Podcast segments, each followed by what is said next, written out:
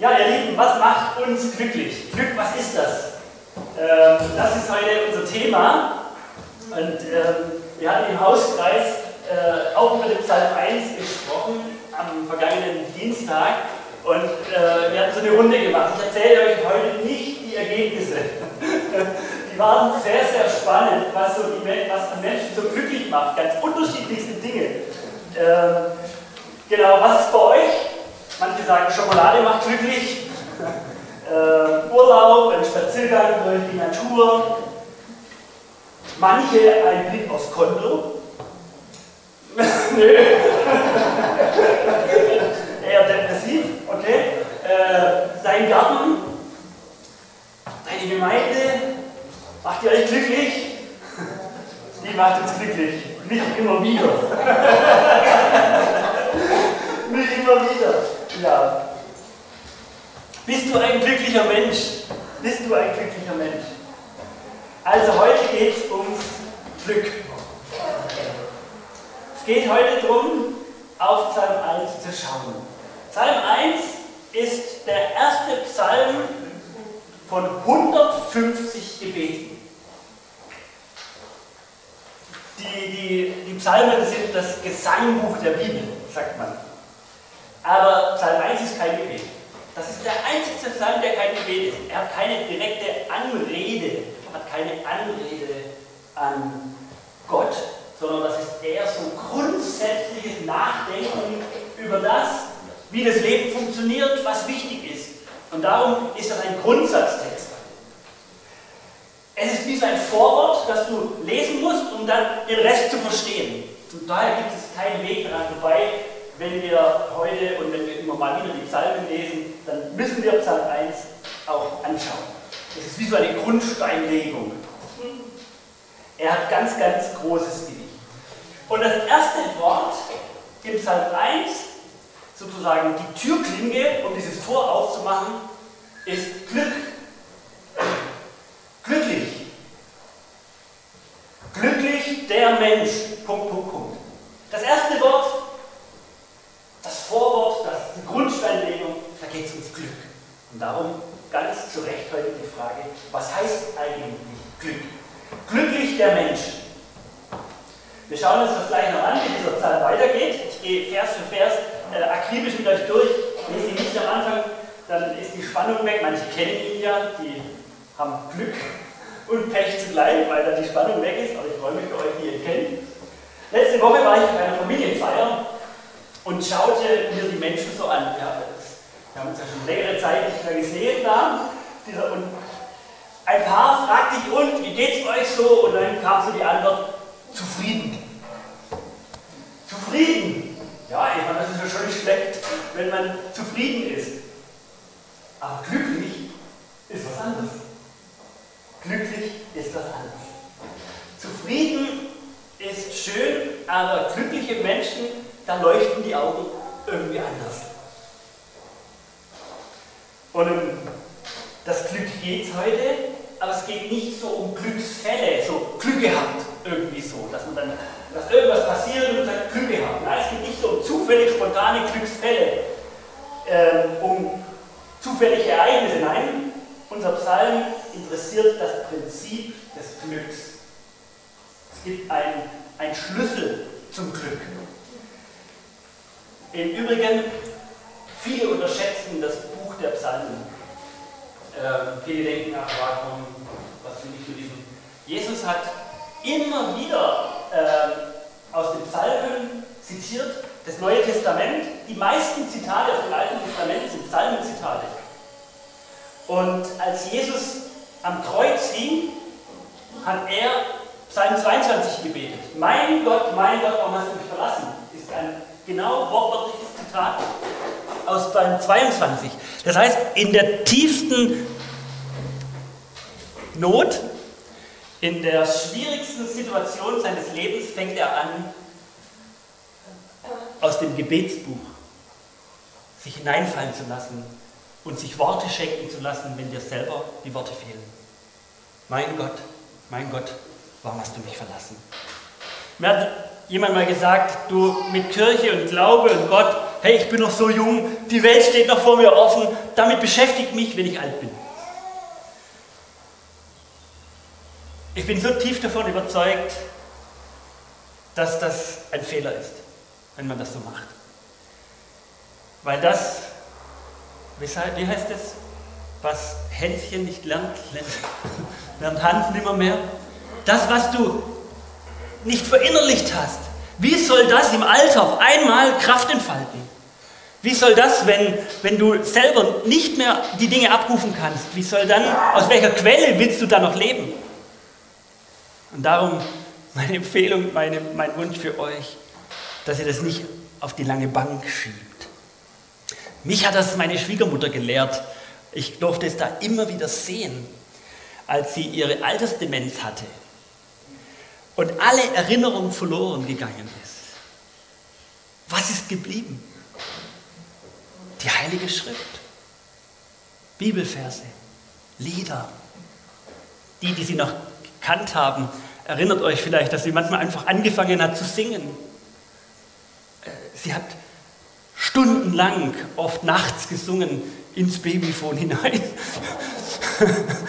Und ja, wir haben dann, ihr geht's gut, haben dann doch ein bisschen den Lautsprecher runtergedreht, aber wir haben gemerkt, das war in ihr. Sie hat an zwei Stunden später nichts mehr gewusst, aber das kannte sie, daraus lebte sie, daraus schöpfte sie. Schiebt das nichts raus. Und Jesus wusste, dass das große Gebetsbuch der Psalmen, Psalm 1, mit glücklich beginnt.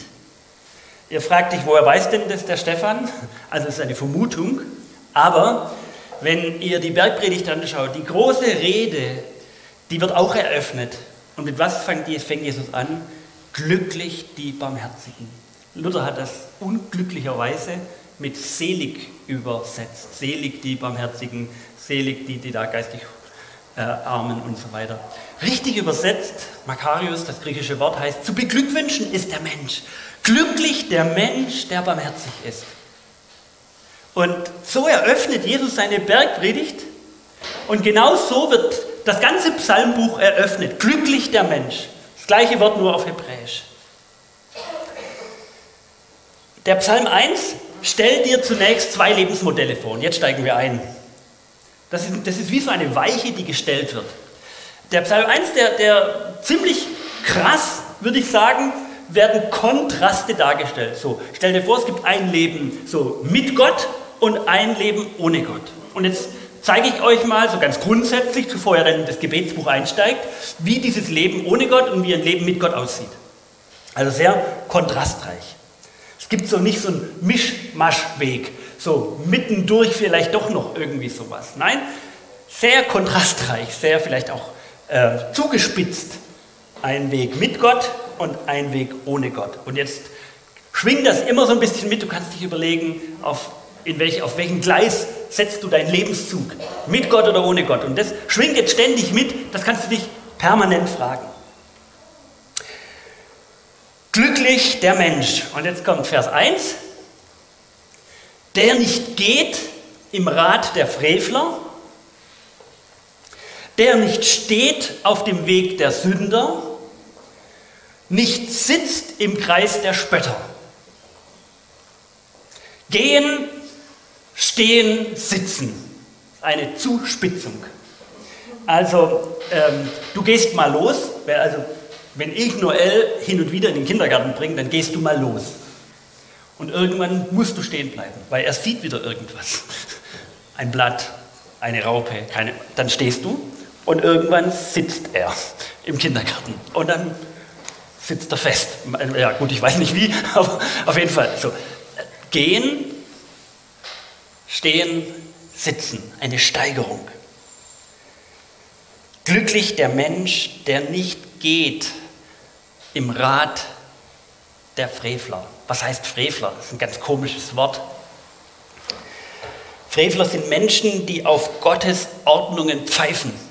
Die sagen, Gott, das interessiert mich doch nicht. Das sagt man, das ist ein Frevel. So, das ist so ein bisschen sprichwörtlich hineingegangen. Sind, die sind machtbesessen, vielleicht könnte man sagen, machtgeil. Die, die finden es so cool, wenn andere sag, äh, machen, was ich sage. Und die scharen sich manchmal auch sehr äh, geschmeidig Menschen um sich herum und die führen auch gerne Gruppen an, aber sie manipulieren sie, sie wollen sie in eine ganz bestimmte Richtung drängen. Das sind Frevler. Die äh, bauen ihre ganze Anerkennung darin auf, dass sie andere klein machen, schlecht machen, auch Gewalt, verbale und nonverbale Gewalt aus. Sie sind Prestige verdächtig. Es ist einfach cooler, sich mit solchen Anführern zu umgeben, auch in der Schule, das weiß ich noch, wie das cool war, so, so diese Klassenkasper, die, die irgendwie so immer mal ein freches Maul hatten und mit denen da am Pausenhof zu stehen, ist immer cooler wie neben den Losern. So. Psalm 1 sagt, glücklich der Mensch, der nicht auf dem Weg mit solchen Leuten unterwegs ist. Ich hatte mal einen Menschen in der Seelsorge, der sagte zu mir, auf mir lastet eine Riesenschuld und ich weiß gar nicht mehr, wie ich damit umgehen soll. Er, durch ihn haben ganz, ganz viele Menschen ihre ganze Existenz verloren. Er hatte ihnen Versicherungsangebote verkauft und Finanzierungen gemacht und das ganze Ding ist gegen die Wand gefahren. Es waren Blasen. Und er hat es verkauft. Er, hat, er war falsch, diese Menschen waren falsch beraten. Und der Psalm sagt, glücklich die Menschen, die nicht im Rat der Frevler sind, die nicht beraten werden von Menschen, die nichts Gutes im Sinn haben mit dir. Wer berät dich in deinem Leben? Das ist die Frage, die dahinter steckt. Wer berät dich in deinem Leben? Wer spricht in dein Leben hinein? Und jetzt wird es gesteigert. Der nicht auf dem Weg der Sünder steht. Also, ähm, da ist es jetzt klar, beim Frevler weiß man es noch nicht so genau im Vorhinein, wohin entwickelt sich das. Bin ich vielleicht doch gut beraten bei ihm. Aber die Steigerung ist dann jetzt, also du stehst bei einem Sünder, du stehst bei einem, der von vornherein sagt, mit Gott will ich nichts zu tun haben, mit Gott, äh, das brauche ich nicht. Auf diesen Gott kannst du pfeifen. Du stehst bei ihnen, lässt dich von ihnen einnudeln, und jetzt kommt die Spitze, also die Krönung, glücklich der Mensch, der nicht bei den Spöttern sitzt. Jemand macht einen Fehler und man setzt sich gerne dann zu jemand anderen und wir sagen lästern heute, der spottet über andere. Ihr Lieben, Corona hat Spötter groß werden lassen. Auf der einen wie auf der anderen Seite die ängstlich spotteten, die Ängstlichen spotteten über die Querdenker und holten sich Karl Lauterbach als Freund. Irgendwie ist es sehr viel Hall drauf, Harald. Ja, danke. Und ähm, die anderen abonnierten sich einen Telegram-Kanal nach dem anderen und spotteten über die Ängstlichen. Ich möchte etwas provozieren. Glücklich der Mensch, der nicht im Rat solcher Menschen auf der einen wie auf der anderen Seite ist. Derjenige, der glücklich ist, hat keine Zeit, über andere zu spotten, sage ich mal zugespitzt. Sich aufzuregen, sich über andere zu erheben. Der Mensch, der glücklich ist, der macht keinen anderen schlecht. Er verbindet, statt dass er spaltet. Er interessiert sich für die menschliche Seele und für die Ängste und er interessiert sich am Menschen und nicht am einen was über den Kopf braten. Ich möchte eine kleine Warnung aussprechen.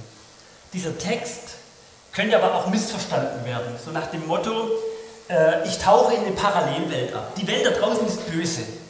Ja, nicht mit den Menschen zusammen sein, die Frevler, die Sünder, die Spötter. Mach einen riesen Bogen um sie herum. Jesus hat eine völlig andere Strategie gewählt. Er war mittendrin. Er ging auf diese Menschen zu, er teilte ihr Leben mit ihnen, aber er ließ sich nicht von ihnen manipulieren, er ließ sich nicht von ihnen beeinflussen, sondern er, er tauchte in die Gemeinschaft mit ihnen ein. Es geht nicht darum, irgendwie ins Homeschooling abzutauchen und meine Kinder und mich selbst komplett aus dieser Welt herauszuziehen, sondern in dieser Welt Salz und Licht zu sein.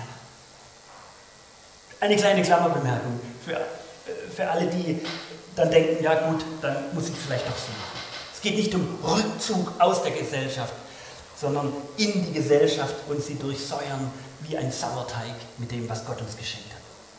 Glücklich der Mensch, der nicht geht in der Beratung von Frevler, der nicht steht bei den Sündern und sich nicht zu den Spöttern sitzt und mitlästert und da einfach so ein Klüngel bildet. Und jetzt, was ist denn die Alternative? So, sondern, sondern, alle, die diesen Psalm nicht kennen, sind jetzt im Vorteil, weil sie mal nachdenken können. Was ist denn die Alternative? Sondern, was würdest du sagen? Was, wie, wie soll ich denn leben? Alternative, die jetzt kommt, ist eine Sensation. Sondern der eine Lust hat an der Heiligen Schrift, der Tag und Nacht darüber nachdenkt und sie sich selbst vorliest, der ist glücklich. Das ist ein glücklicher Mensch, sagt die Bibel, Psalm 1, das Eingangstor in die Gebetswelt und Klagewelt und Anbetungswelt. Der Lust hat an der Heiligen Schrift. Darauf kommt es an. Psalm 1. Glücklich der Mensch, der Bock hat, der Lust hat auf die Bibel. Heute geht es um die alles entscheidende Frage, was ist dein Zugang zur Heiligen Schrift? Dein Glück hängt von der Lust ab, sage ich mal so, die du gegenüber diesem heiligen Buch empfindest. Lust und Religion sind, äh, ist ein vermintes Gelände, sage ich mal. ein, ein ganz gefährliches Gelände. Aber du musst viel Bibel lesen als preußische Pflichtübung. Ähm, du musst viel lesen, damit du ein guter Christ bist. Menschen lesen manchmal mit der Bibel, weil sie ein schlechtes Gewissen haben, dass sie zu wenig gelesen haben. Die lesen aus einem schlechten Gewissen heraus. Hey, hier steht, die eine Lust haben an der Bibel, an der Heiligen Schrift. Äh, ihr Lieben, das macht keinen Sinn so einen, so einen Zugang zur Bibel zu haben. Glücklich ist derjenige oder diejenige, der oder die eine Lust hat an, am Wort Gottes. Ich habe manchmal keine Lust zum Bibellesen. Geht es euch auch so manchmal? Ich habe manchmal keine Lust zum Bibellesen.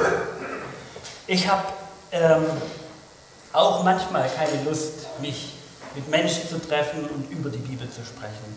Ich habe manchmal auch keinen, keinen Bock auf Gebetskreis. Und ich glaube, äh, es geht euch aus, sonst wäre der Gebetskreis ja voll. ich darf das mal so sagen. äh, wenn ihr alle voller Lust wärt, sagen, hey, ich finde es so scharf, ich finde es so gut und so schön, mit vielen Menschen zu beten und die Anliegen der Welt und der Gemeinde vor Gott zu bringen, dann wäre da mehr los, sage ich mal. Ich, wenn ich richtig Bock hätte und Lust hätte zum Bibellesen, ich würde viel mehr noch Bibel lesen. Aber ihr Lieben, ein schlechtes Gewissen ist der schlechteste Ratgeber in eurem Innersten. Der Psalm sagt einfach, glücklich der Mensch, der eine Lust an dem hat, was uns näher zu Gott führt. Was uns ein, was uns ein gutes Leben lehrt. Du willst da das aufsaugen, Du willst darin studieren und lesen, du machst dir vielleicht Randnotizen in deiner Bibel, du kaufst dir mal eine neue Bibel vielleicht, eine neue Übersetzung, wo du sagst, ach, ich brauche mal irgendwie, ein, ich will nicht immer, dass ich das schon alles immer im Wortlaut kenne, ich brauche mal eine neue, ich muss mal wieder stolpern über die bekannten Bibelworte. Ich kann die Basisbibel nur empfehlen, hinten. Ähm, Wolfgang ist heute da, Büchertischmann. Äh, schaut mal rein und wirklich, ich, die Lust entsteht manchmal beim, Appetit, beim Essen. Der Appetit entsteht auch beim Essen. Und so ist es auch beim Bibellesen. Die Lust entsteht nicht durch das Befolgen eines Rezeptbuches. Nur wenn du etwas mit Lust tust, tust du es von ganz alleine. Du wirst die richtigen Schritte finden. Wenn die Lust da ist und du dir schenken lässt, dann wirst du den richtigen Weg finden. Ich habe eine Lust am Herrn, weil Gott mein Leben geordnet hat, weil er mir einen, so einen guten Rahmen geschenkt hat, in dem ich leben darf. Für mich ist Glaube das größte Abenteuer. Es ist so vom Vertrauen geprägt, von neuen Schritten gehen, von unbequemen Schritten gehen, von Händereichen, von Versöhnung, von dem anderen über andere Gutes zu denken, nicht mitzumachen, gegen diesen Strom zu schwimmen und trotzdem im Kontakt mit den Menschen zu bleiben. Das ist einfach das Schönste. Ich finde es so eine Bestimmung, so eine schöne Bestimmung für unser Leben. Gott will uns seine Weisheit schenken in der Heiligen Schrift. Seine Gnade groß machen. Es kann dir nichts Besseres passieren. Gehen wir weiter. Und über die Heilige Schrift Tag und Nacht nachdenken. Das sind, Gott ist kein Erbsenzähler, der steht nicht mit der Stoppuhr daneben und stoppt jetzt, ey, hat er jetzt Tag und Nacht gebetet und gelesen. Nein, das geht darum, Tag und Nacht, das, das ist, da gibt es keine Grenze, das, das gehört zu deinem Leben, so wie du aufstehst und ins Bett gehst, ihr Lieben. Ihr steht anders auf mit einem Wort in eurem Sinn, wie wenn man ins Leben hinein und in den Tag hinein stolpert. Nehmt euch Gelegenheiten, ihr findet sie, nicht weil ihr müsst, sondern weil ihr Gott eine Chance geben wollt. Und dann heißt es, äh, Luther hat es übersetzt, die Tag und Nacht irgendwie murmeln. Ich habe es jetzt gar nicht mehr, äh, irgendwie murmeln, äh, nachdenken, sinnen, sowas. Aber eigentlich im eigentlichen Sinne heißt es, äh, die, es halblaut vor sich her sprechen. Halblaut. Also das ist so, ich weiß nicht, wenn ihr was lernt, dann wollt ihr es in der Regel, äh, dann müsst ihr es, also was, dann, dann, wenn du es laut liest, dann geht es besser rein.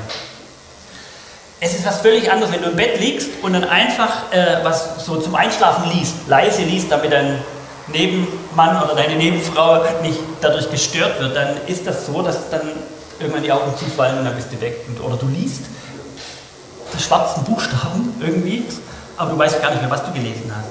Lest mal laut. Völlig anders. Lest laut, völlig anders. Wenn ich vergesse, morgens meine Tür zuzumachen, Sonntagmorgens von meinem Büro in unsere Wohnung rüber, dann hört unser ganzes Haus schon die Predigt vom Sonntag um 10. Weil ich lese diesen Bibeltext und meine eigene Predigt laut mir selber vor. Ich predige mir jeden Sonntagmorgen um 6 selber. Dann wird das ein Teil von mir. Und ich wünsche mir, dass, dass Gottes, das, was ich hier sage, ich kann das nicht alles. Aber ich ich setze quasi selber in der Reihe und rede es zu mir selber. Und ich möchte, dass Gottes Wort lebendig ist in mir.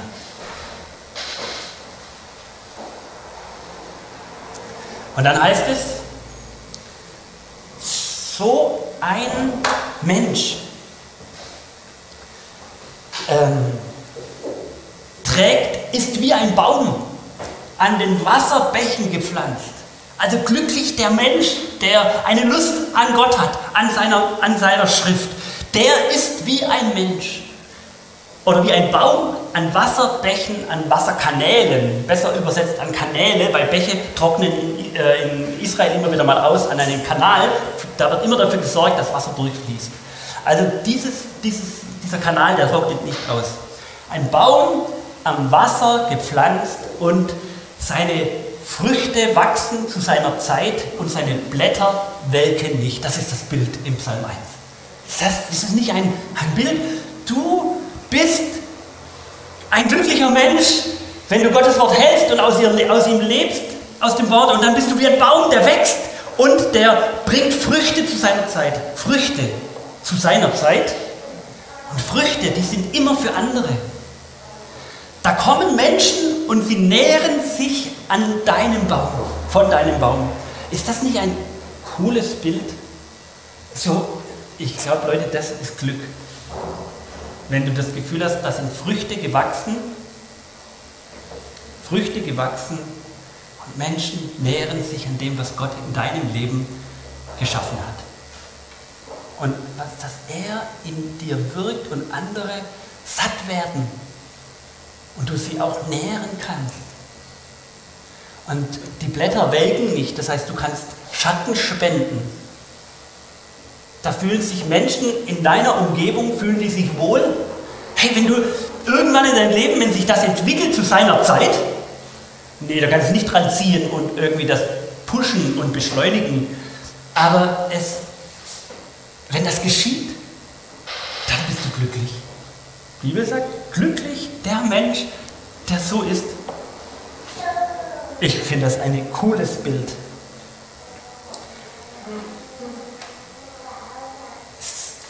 Diese Blätter, die nicht welken, in der orientalischen Vorstellung ist es sogar so, dass die Blätter eine Heilkraft hatten. In der Offenbarung heißt es sogar, dass an den Blättern die Völker geheilt werden. Da ist auch von einem Baum die Rede, der da wächst. Und an den Blättern heilt, äh, werden die Völker geheilt. Und also die Blätter, die nicht welken und die an einem lebendigen Baum hängen, da geht sogar Heilung von diesem Leben aus in die Menschen. Spannende Bilder. Und jetzt müssen wir nochmal den Lichtkegel auf die andere Seite stellen. Ich habe gesagt, kontrastreich. Es gibt ein Leben mit Gott und ein Leben ohne Gott.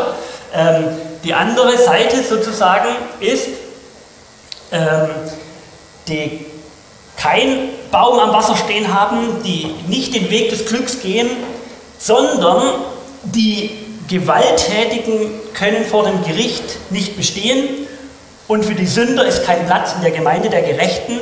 Sie gleichen der Spreu, die der Wind vom Dreschplatz fegt. Das ist die andere Seite sozusagen.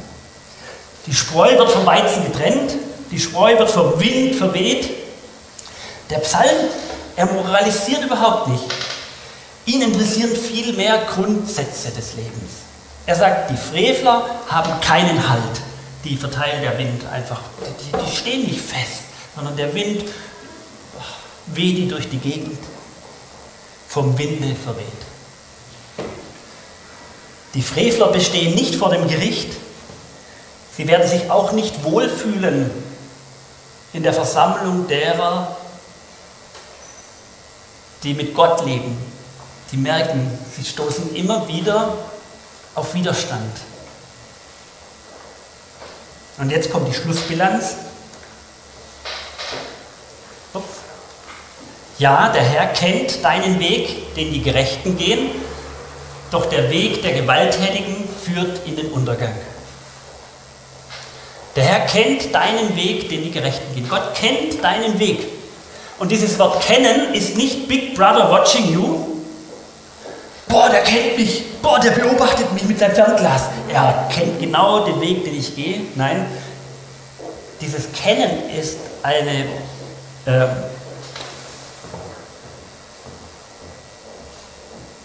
Und Adam erkannte Eva. Das ist die intime Verschmelzung von Mann und Frau. Und hier heißt es, der Herr kennt deinen Weg. Er kommt dir so nahe.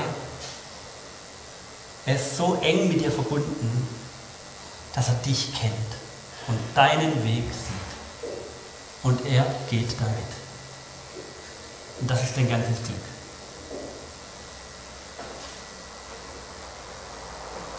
Das heißt auch nicht, doch der Weg der Gewalttätigen kennt er nicht, sondern hier heißt es, dieser Weg hat einen Automatismus in sich. Er führt einfach in den Untergang. Sagt Psalm 1 ist so ein Grundsatztext, der philosophiert über das Leben nach quasi. Er zeigt, wohin die Reise geht. Du kannst mit Gott oder ohne Gott gehen. Und ich, und ich, und ich will euch, so der Psalmbeter oder der, der Psalmist an dieser Stelle, er betet ja nicht, er will es zeigen und sagt, du kannst dich wählen, welchen Weg du gehst. Aber der eine Weg, der führt in den Untergang. Ich, ich, ich will es dir sagen, du sollst nicht sagen, ich habe es nicht gewusst. Er führt in den Untergang ohne Gott.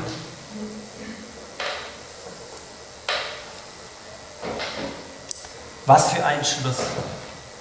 Kein großes Strafgemetzel, sondern er sagt dir, wo die eine Reise hingeht und er sagt dir, wohin die andere Reise hingeht. Mich fasziniert dieser Bibeltext. Ein Meisterstück. So eröffnet der Psalmist das Gebetsbuch. Unglaublich. So eröffnet er sie. Und er sagt, Leute, schaut an, auf welchen Straßen, auf welchen Wegen seid ihr unterwegs. Positioniert euch. Heute, jetzt, wo ihr diesen Psalm vor Augen habt. Der Weg des Glücks, der Glücksweg oder den Weg des Untergangs. Ein Weg der Frucht, der Heilung, da wo Gedeihen ist, oder ein Weg Spott, Sünde, Gewalt, der in den Untergang ins Leere läuft. Entscheide dich. Aber ich wünsche dir Glück. Zu beglückwünschen, eigentlich ist es eine Beglückwünschungsformel. Zu beglückwünschen ist der, der eine Lust an Gott hat. Eine Lust an Gott hat. Ich wünsche euch in der neuen Woche viel Lust an Gott, an seinem Wort. Fangt an, die Lust kommt manchmal danach. Amen.